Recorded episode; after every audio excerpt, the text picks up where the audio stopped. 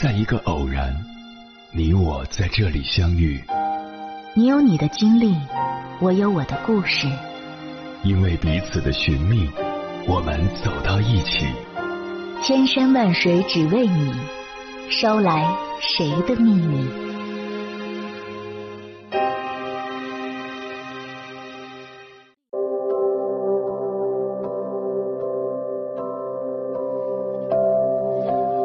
欢迎回来，夜行者，这里是正在直播的中国交通广播心灵夜话栏目《千山万水只为你》，深夜不孤单，我是迎波，我要以黑夜为翅膀，带你在电波中自在飞翔。这两年，随着二本学生、小镇青年等话题的发酵，一个叫黄灯的大学老师频繁出现在公众视野。二零二零年，黄灯因为一本非虚构作品《我的二本学生》被大家所熟知，牵动了大家对教育和社会转型的思考。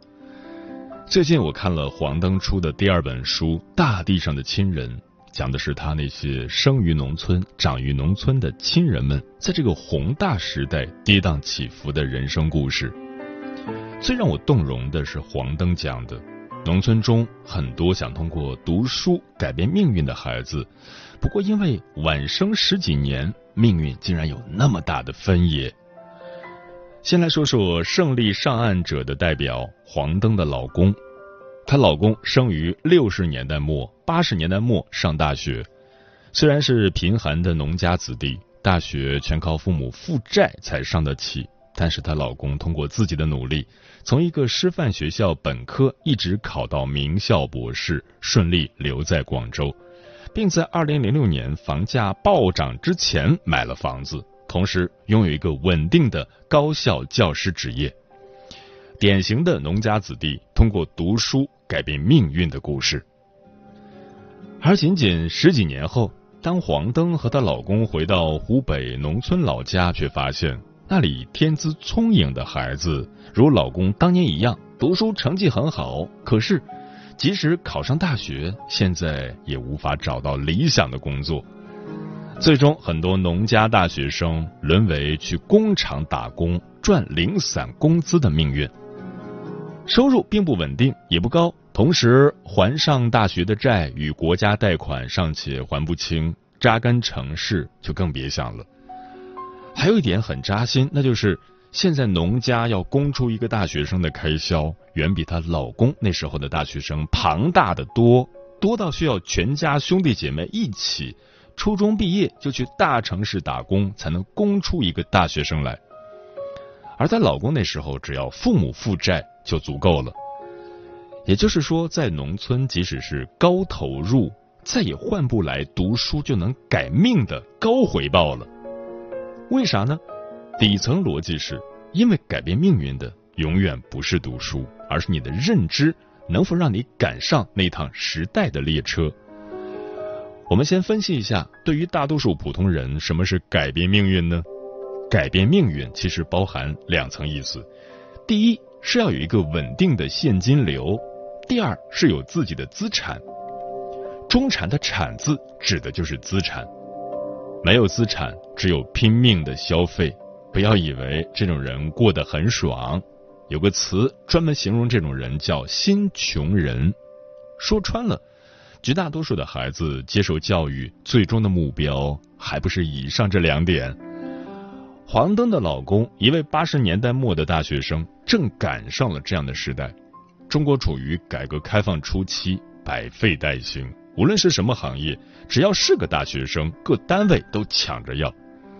因为民众受教育水平低，人才极度稀缺，大学生是要用他们的专业素养去造福国家的。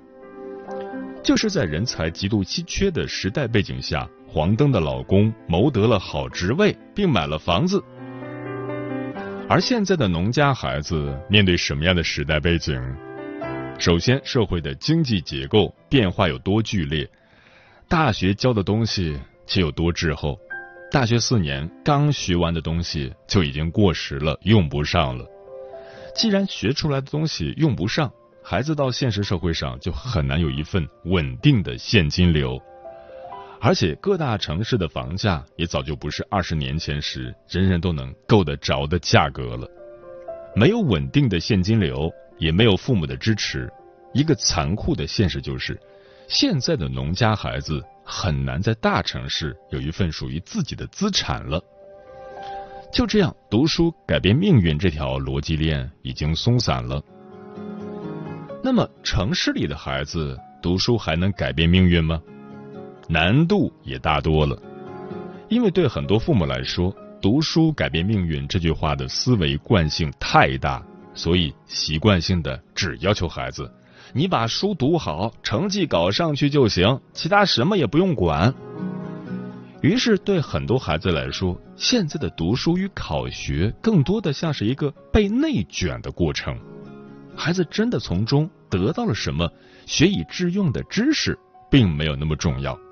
大多数人在意的是自己在这条内卷链条上能否处于相对优势的位置。所以，大家看这几年的考研热，专科生太多了，不好找工作，就去升本科。本科生太多了，就业不好就考研究生，就这样一直卷到博士。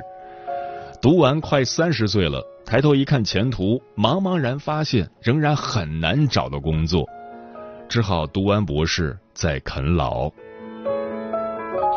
我不是说所有职业都不能一直往上读，的确有部分稳定职业僧多粥少，用人单位只能以学历作为刷人的线。可以往上读，但是一定要觉察到自己付出的成本，因为终其一生来看，决定职业成就的仍然是你货真价实的能力，而不是学历。同时，社会经济结构方面也在发生深刻的变化，人工智能、大数据应用在大规模取代重复性的技能，很多大学生读出来才发现，即使自己有很高的学历，也很难找到不错的工作了。所以，现在很多衣食无忧的城市孩子，即使寒窗十年，读到原来内卷链的顶端，才发现读书改变命运也早就不灵验了。说到这里，很多人可能会愤愤的表示：“你这不是在宣扬读书无用论吗？”当然不是，我只是号召大家。重新去审视，并且不要盲目轻信“读书改变命运”这句话。中国的发展太快了，很多老化起源的经济环境一变，也就不再适用了。读书还有没有用呢？当然有用，但前提是真正的读书，是从读书中培养正确的认知，对自身所处的环境和时代有深刻的洞察。读书是为了求知，而不是在考学升学这条内卷链上毫无觉察的被裹挟着走，走到尽头才发现读书没有带给自己所期望的一切。认知太重要了，正确的认知才能带来正确的选择，而一个正确的选择大于十年的努力。接下来，千山万水只为你，跟朋友们分享的文章名字叫《读书无用是个伪命题》，作者赵薇薇。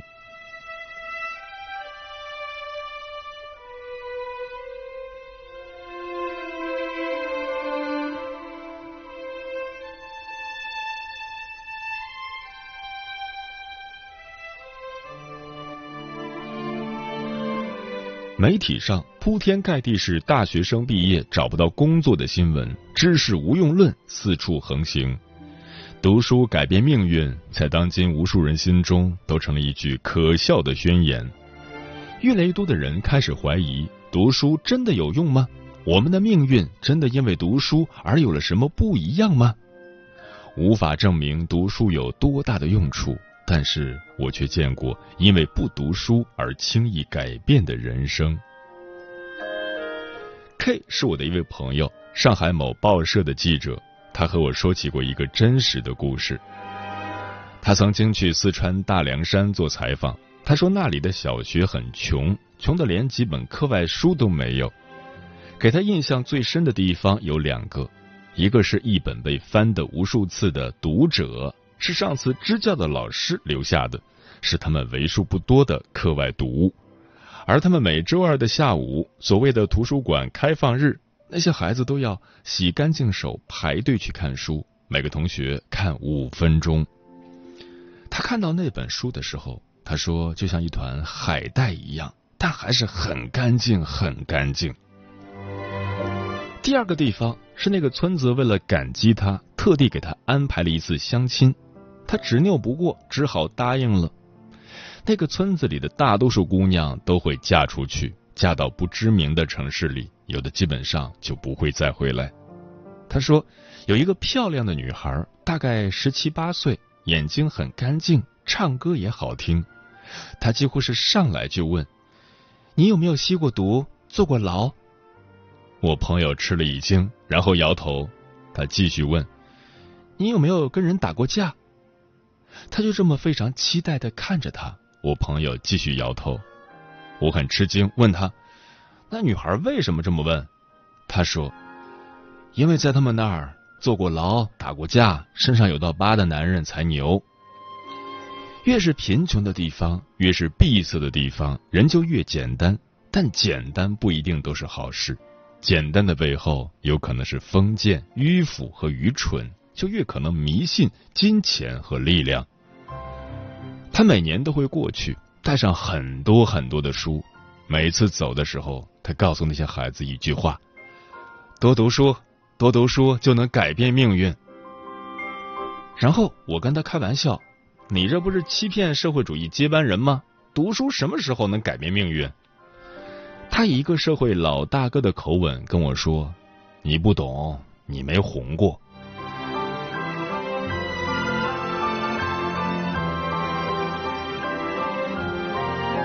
我想，其实我们这个时代特别尴尬，因为经济结构的迅速转型，我们的知识体系更新比应用知识慢很多。我们学到最后会发现，书本上的东西很多与现代社会在脱节，不是学习无用，而是学无以致用。但是很多人都直截了当的说，读书或者学习是没用的，甚至还用很多数据告诉我。你们这些名校毕业的学生，毕业后也不过就拿三四千一个月的工资，都比不上隔壁初中毕业去拦什么校学修车的。我们这代人应该是从小就被告知读书能改变命运，拼了命的考上名校，最后发现被欺骗了。读了很多书，并不能像小时候所想的那样，舒适的站在高楼上捧一杯咖啡，俯瞰众生。而几个字的校训，像是明显在说：你们在这所要出示身份证、排队才能进去的大学里读书，不只是为了改变命运，是为了让这个国家的人民相信真理、相信知识、相信科学的。我自己也常常吐槽：你要让我家国天下，至少得让我先在北京安个家吧。我们古人把书本比作黄金之屋，把太学比作镇国重器。他们一开始也连蒙带骗的告诉你，书中自有颜如玉，书中自有黄金屋。他们怕书生们坐不了十年的冷板凳，就骗那些寒窗苦读的屁股坐大的书生说：“你们看，书里有颜如玉的美女，书里有黄金房子。”颜如玉是性，黄金屋是钱，而人作为动物的一种，最基本的两样就是繁衍和生存。所以这句话的杀伤力很大。读书之后劫财劫色，飞黄腾达。而读书无用的理论来自哪儿？其实是诗人黄仲泽自嘲的话。十有九人看白眼，百无一用是书生。如果了解一点，他说这句话是自己非常不得意，大概类似于我发泄说句气话，被毛盖有什么用？又不能当饭吃掉。其实后来我也发现，读书无用是个伪命题。功利一点说，很多人读书是为了什么？是为了获得优势，在竞争中胜出。以前的时候，读书的人普遍不多，所以读了四书五经的就很吃香。但现在大家都是大学文凭，都读过那些必备书目，自然就丧失了原本读几本书能改变命运的知识优势。所以，与其说读书无用，不如说你自己无用。归根到底，还是你自己读书太少，没有比别人牛。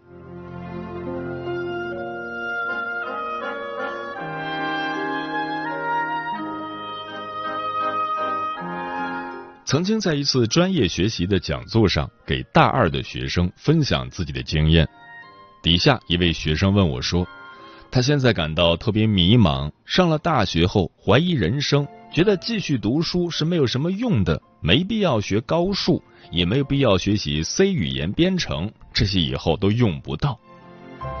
其实数学学到初二就足够了，进菜市场不会被电子秤骗。但是。”我们为什么会感到迷茫？主要是因为书读的太少，而想的太多。我妈从小就告诉我，知识会改变命运。甚至在我后来读到当地很好的高中，上到不错的大学，她还在重复那句话。后来我发现她是对的。对于大部分人来说，读书越多，自己人生的可能性就越大，看到的世界就有可能越不一样。比如我小时候读鲁迅，常想鲁迅写文章也没有多少出彩的地方。由于是扬州人，那会儿学校老师常让背诵朱自清的文章，《春》《荷塘月色》等文章基本烂熟于心，也觉得朱自清的文章与钱钟书他们一比，完全不是一个分量级的。现在读书杂了，有时与父母相隔半里。在异国他乡读到朱自清先生的背影，心里如同牛毛细针在扎，眼眶也有些湿润。我开始读国外书籍时，就觉得雨果比钱钟书还厉害，简直直逼孔子的圣人地位。但后来读了多些，越觉得各有各的好法。作家们做的方式不一样，写法也各有千秋。毛姆有他自己的情怀毒舌法，斯泰因阿姨有她的大妈吐槽术。我大学的物理老师是个老教授，他的第一节课用非常漂亮的板书在黑板上写下三个字“惜字纸”。他说，他上课你可以不听，甚至可以不来，他唯一的要求就是我们不能在书本上写字，要有专用的笔记本。这句话。是他当学生的时候，他老师告诉他们的。我当时就想，这就是传承和对文字的敬畏。还是那位老师，他在和我们讲锁的构造的时候，说到一句话：“你们知道锁是干什么的吗？”以前我一直以为锁是用来防备坏人的，但是其实很多锁由于技术上的缺陷是防不了坏人的。后来我才知道，锁是用来防备好人的。具体到我学大学物理这门知识有什么用？如果我不再去参加大学生物理竞赛，如果我以后的工作和物理没有一丁点关系，我觉得初中的那些物理知识就足够用了。但是，从物理知识衍生出来的做人的道理、做题的思路、看问题的角度。包括你上课老师的言行身教，都是你在读了很多书、上了大学、受到了高等教育后，才像只树懒一样，一点一点的体会到。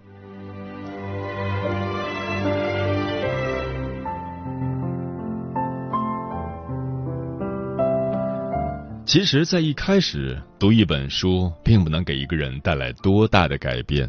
因为靠读书所追求的成功，还需要很多客观的因素，需要很长时间的积淀。但是不读书却能很轻易的改变一个人。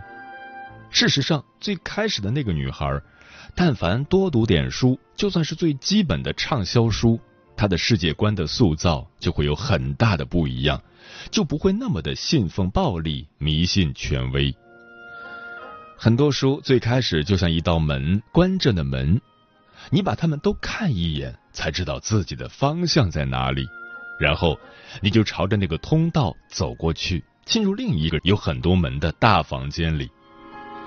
狭义点说，很多文学性的书本本身就有很多写作者们用文字构筑的一个世界，是作家们自己的生活体会以及有趣的事情。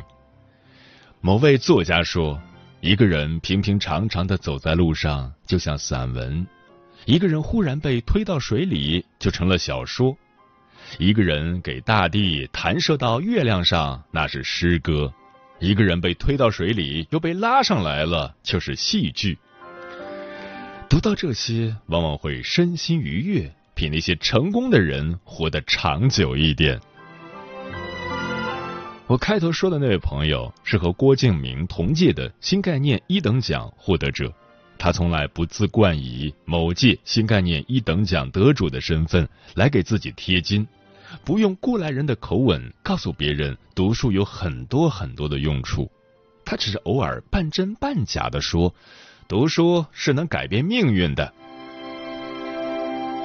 但长大以后也不要对读书指望太多，比如世界不会因为读书而变得和平，但对于个人的话，看书多了就不太会和自己为难，你的世界就会有趣一点儿，也就会多几十个平米吧。就像很多长辈说的，你要去读书，你要好好学习，但是他们没有告诉你你需要读哪些书，你该怎么读，也没有告诉你要读多久，你才能改变命运。当然，这些他们没法告诉你，即使他们是个有名的学者，一旦说了，就有可能限制你某些方面的可能性。你要读那些书，要成为什么样的人？生活和书都会告诉你。一位长辈谆谆教诲我，没必要去读很多书。像我这辈子没有读过四大名著，还不是过得很好？我觉得央视的王丽芬老师回答这类问题的一句话颇好。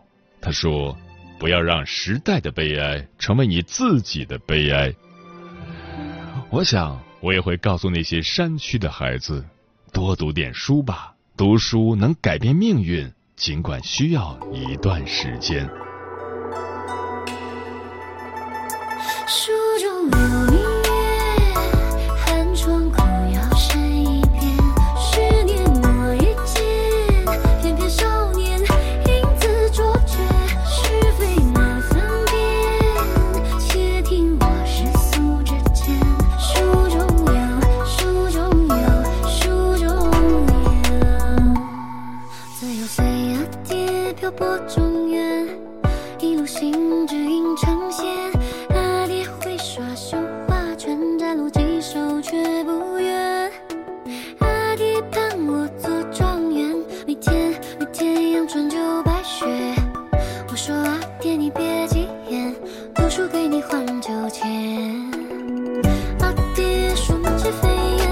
惊扰我心思说不胜闲。阿爹说缘分非浅，这村里事业颇有高见。阿爹说劝酒无言，可千万别学他做什么绿林豪杰。